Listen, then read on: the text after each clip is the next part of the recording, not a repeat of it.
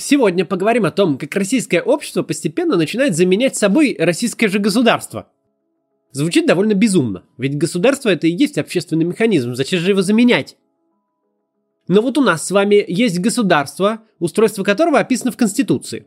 Президент вроде как избирается на всеобщих прямых выборах, двухпалатный парламент обеспечивает гражданам и регионам политическое представительство, независимая судебная ветвь власти следит за соблюдением прав и свобод – Однако все это совсем не так, как задумано, и не так, как написано в книжке под названием «Конституция России», что до прошлогодних поправок, что после них. Вслед за Людовиком XIV Владимир Путин мог бы воскликнуть «Государство – это я!». Это действительно так. Мы все прекрасно понимаем, что Госдума, Совет Федерации, ФСБ, полиция, Центр сберком и все остальные, вплоть до какого-нибудь федерального агентства геодезии и картографии, вращаются вокруг президента – как вращались бы вокруг короля солнца придворные в его Версальском дворце. Он по своему усмотрению решает, кому жить и кому умереть, кому занимать высокое кресло, а кому сидеть в тюрьме, кому получать госнаграды, а кому быть иностранным агентом. В этом-то и состоит основная проблема. Давайте сегодня на конкретных примерах посмотрим, как сложившееся положение дел мешает всем нам и что можно с этим сделать.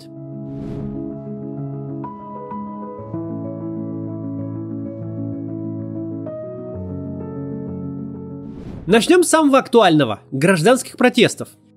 Чем был протест 2011 года? Если описывать в чисто технических терминах, это был городской праздник. Люди приходили на него шариками и креативными плакатами.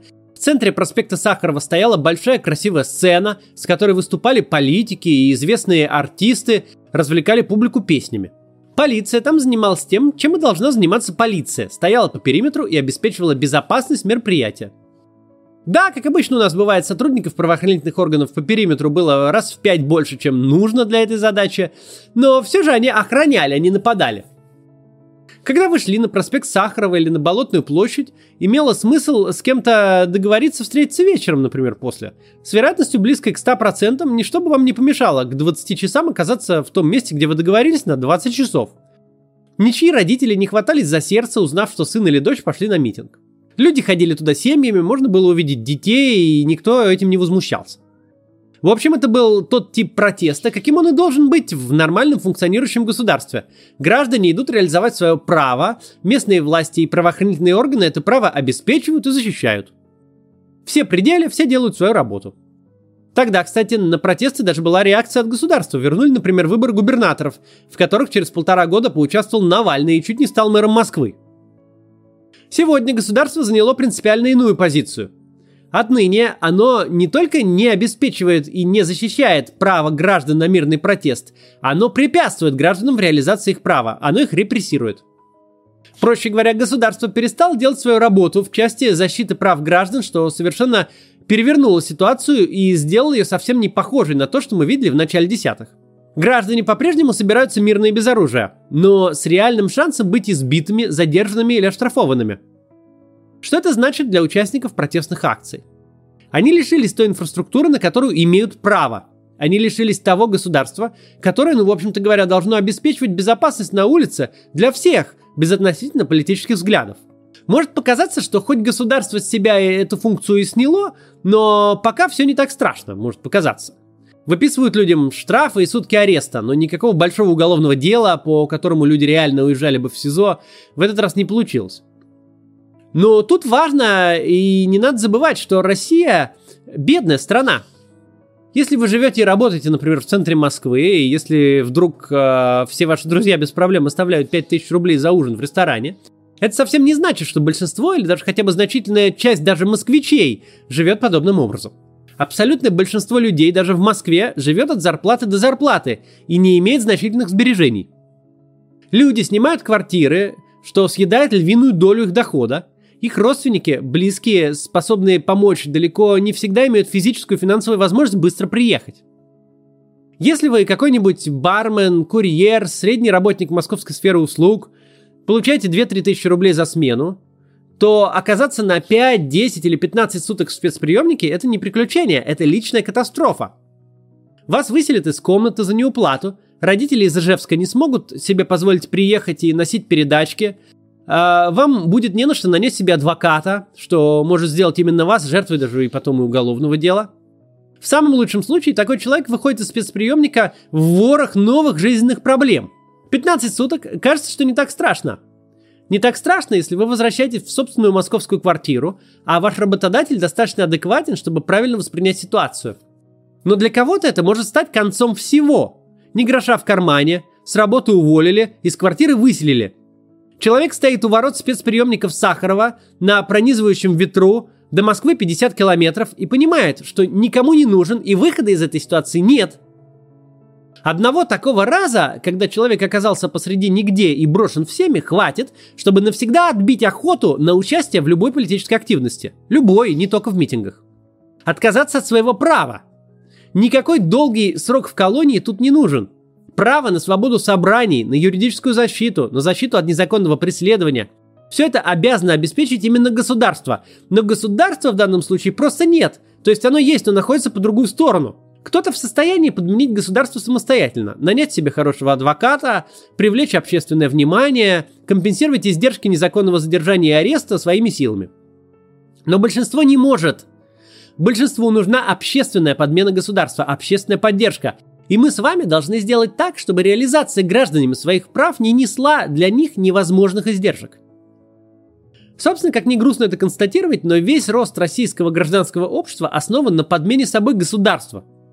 Когда в чрезвычайный момент все переполненные людьми, полномочиями и бюджетами институты, которых в обычное время очень много и никуда от них не деться, просто берут и исчезают. Первая значимая кампания гражданской консолидации случилась еще летом 2010 года, когда во время страшных лесных пожаров неожиданно выяснилось, что государственная инфраструктура борьбы с чрезвычайными ситуациями непригодна приблизительно ни для чего – ни для лесоохраны и предотвращения возгораний, ни для их тушения, ни для оперативной помощи пострадавшим. Именно в этот момент, откуда ни возьмись, появились волонтеры, волонтеры сложились в организации, и процесс пошел так здорово и эффективно, как мы бы хотели когда-нибудь увидеть в исполнении самого государства. Следом за этим точно такая же кампания общественной подмены государства сложилась в движении синих ведерок – Вообще-то не позволять бесконтрольно размножаться спецсигналом на дорогах, чтобы каждый человек с лишними деньгами мог себе повесить проблесковый маячок и гонять по встречке, это прямая обязанность правоохранительных органов. Когда право приоритетного проезда определяется уровнем дохода, это совсем никуда не годится. Два десятилетия правоохранительные органы проводили рейды, снимали мигалки, кого-то штрафовали, громко отчитывались об этом всем по телевизору, но ВОЗ никуда не двигался – по-прежнему любой уважающий себя банкир или депутат считал своим долгом объезжать пробки по встречной полосе с мигалкой. История синих ведерок оказалась забыта под э, волной последующих протестов и их э, последующей деятельности после того, как справились с озвучиваемой проблемой. Но именно это движение существенно сократило количество спецсигналов на московских дорогах. Да, э, все не так хорошо. Их по-прежнему больше, чем хотелось бы. Они по-прежнему висят не только на машинах экстренных служб. Но ситуацию на сегодня, тем не менее, даже и близко нельзя сравнить с тем беспределом, который творился в конце нулевых. Или вот поисковый отряд Лиза Алерт и вертолетный отряд Ангел. Поиск пропавших людей, а особенно с воздуха, с использованием настолько дорогостоящей техники, как вертолет, это функция полиции. И это норма для развитых стран – что в случае пропажи человека его начнут искать немедленно, а в случае пропажи ребенка вообще все встанут на уши, в воздух поднимут вертолеты, привлекут все наличествующие силы и прочешут всю округу. Но в России нет надежды, что по заявлению о пропаже человека начнется какое-то существенное шевеление. Государство не считает это большой проблемой. Государство и в данном случае подменяется обществом. Вертолетный отряд на волонтерских началах, готовый в любое время дня и ночи подняться в воздух, звучит как оксюмарон. Особенно представляя себе стоимость эксплуатации часа такой машины. Но в Москве это работает седьмой год. Что же касается Лизы Алерт, даже сами полицейские не отрицают, что в вопросе поиска пропавших они ему не конкуренты. Точно так же общество подменило собой государство и в политических институтах. Опять же, это государство, во-первых, обязано, во-вторых, заинтересовано в обеспечении э, честных и прозрачных выборов. Выборы – это источник процедурной легитимности. Любые вопросы к ним дестабилизируют систему и ситуацию. Но в то самое время, когда государство делает все возможное для компрометации процедуры выборов, задачу контроля над ней, обеспечения честности и прозрачности хотя бы самого процесса голосования вновь взяло на себя общество. Обучение наблюдателей, создание инфраструктуры и контроль над результатами, анализ данных и выявление фальсификации. Всем тем, чем по идее должен заниматься ЦИК, это ведь его работа, занимается движение «Голос», Пока законодатели делают все возможное для обеспечения глухого недопуска, запретительного порядка регистрации независимых кандидатов на выборы всех уровней, задачу обеспечения конкурентных выборов берем на себя мы. Что такое наш политический Uber, с помощью которого мы помогли избраться более чем 300 районным депутатам в Москве и Петербурге? Это общественный центр избирком, по сути дела. Мы консультируем будущих кандидатов, помогаем готовить документы, бьемся за них в судах, Делаем все то, что большинство из них в индивидуальном порядке никогда бы не сделали. Мы создаем институт для реализации гражданами своего пассивного избирательного права, право быть избранным э, в обход государства. Вообще нашу эту систему хоть завтра бери и делай из нее нормальный избирком, избирком здорового человека, который помогает людям зарегистрироваться на выборы, а не мешает им. Наверное, про это надо будет как-нибудь еще отдельно рассказать. В этом большой феномен последнего десятилетия. Пока государство последовательно портилось, снимало с себя функцию за функцией, из союзника становилось препятствием, институты гражданского общества настолько расцвели и преуспели, что готовы подменять собой государство даже в тех случаях, где оно нарочно этому сопротивляется. Обеспечивать гражданам право на мирный протест, снижать от него издержки, подменяя в этом государство силами гражданского общества, идея совсем не новая. Даже совсем наоборот, история э, десятилетия – это история роста инфраструктуры гражданской поддержки взамен государства. ОВД-инфо и апология протеста – это что такое, по сути дела? Это обеспечение права на защиту. Это право обязано обеспечить государство, но государственный защитник не будет работать на гражданина, он не будет делать свою работу. Значит, эту работу возьмет на себя общество. Еще до 2012 года гражданин, оказавшийся в отделении полиции, оставался один на один с государством – ныне, а начали это тогда тоже мы, наша команда, но ныне гражданин точно знает, что общество его не бросит, что есть институт, который встанет на его защиту, и в ВВД будет ломиться адвокат. Общество, увы, не в состоянии обеспечить гражданину защиту от незаконного преследования. Мы не можем сделать так, чтобы люди за реализацию своего права на мирный протест не оказывались в ВВД и спецприемниках. В данном случае не получится государству подменить напрямую. Не можем мы стоять э, между людьми и ОМОНом, защищая первых от нападения вторых. Но что-то мы сделать можем. Мы можем снизить цену реализации этого права. Мы можем сделать так, чтобы персональная катастрофа для многих, крупный штраф или длительный арест превратились в мелкую неприятность. Ну или в, просто в неприятность. В случае с арестом неприятность мерзкую. Сидеть э, неделю или даже две в переполненной камере на краю мира с общим туалетом – это так себе приключение – но все же это неприятность переживаемая, которая не рушит жизнь. Выйти после 15 суток без гроша в кармане, без жилья и работы, и выйти с них же э, с 60 тысячами рублей общественной компенсации, для очень многих людей это та разница между возможностью и полным запретом на реализацию своего права. Многие тут могут сказать, что это никакой не общественный институт, что это наполнение бюджета краудсорсингом. Это совсем не так. И это совсем не аргумент. Во-первых, сейчас бюджет будет наполнен в любом случае. Разница только в том, будет ли он наполнен за счет отказа гражданина от своего права, или он сможет его сохранить за счет Института общественной поддержки. А еще этот самый бюджет потом заплатит многократно больше гражданам этим же самым по решениям ЕСПЧ, ну через несколько лет. Но здесь и сейчас дилемма и выбор не в том, наполнится ли бюджет или нет. Есть выбор, сможет ли государство лишать людей права на протест, сможет ли общество что-то этому противопоставить. Сможет ли оно создать обходной институт защиты прав? Это самый главный вызов для нас. Но в этом же и наша сила. Создавая, по сути, параллельное государство, мы сильно упрощаем жизнь самим же себе. После демонтажа путинского режима у нас уже будет множество инструментов, которые займут свое законное место и продолжат работать на всеобщее благо. Та же апология протеста и ОВД-инфо станут отличными операторами Института общественных защитников, и лучше них это никто не сделает. Или нашу систему можно будет взять э, как базу для избирательных комиссий при регистрации кандидатов. А систему голоса как базу для избирательных комиссий для контроля хода голосования.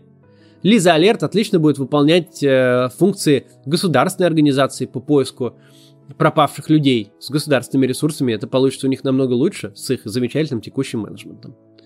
В общем, все это есть. Осталось только максимально приблизить тот момент, когда все это сможет э, работать на благо общества полноценно. Но именно по этим всем причинам, которые я описал, я уже 4 дня подряд сижу вечерами и ночами по 4 часа и собираю средства на стримах для компенсации штрафов и арестов тем, кто пострадал от разгонов мирных акций. Мы собрали довольно много денег, более 7 миллионов рублей уже в общей сложности. Но нужно еще больше. Мы закрываем много заявок, но приходит еще и еще. Уже более 550 заявок, а закрыли мы около 270. И это еще люди не начали выходить из спецприемников. Каждый из вас может поучаствовать в этом процессе. Первая ссылка в описании к этому видео – Donation Alerts одного из пострадавших. Там цель сбора. Мы компенсируем людям штрафы и аресты, причем деньги идут напрямую им. У нас нет никакого фонда, мы никак не аккумулируем средства и ничего не берем на административные расходы. Вы жертвуете деньги напрямую пострадавшим на их личный счет. Вот там ссылка. Мы весь день будем менять ссылку в описании. Как соберем одному человеку э, пострадавшему, подставим следующего. У нас там длинная-длинная очередь, и мы будем их постоянно менять по мере наполнения их э, электронных кошельков. У этих всех людей мы проверили документы, решения судов, они действительно пострадали. Давайте всем им поможем и постараемся быстро. Хочется восстановить справедливость немедленно. Вот. До завтра.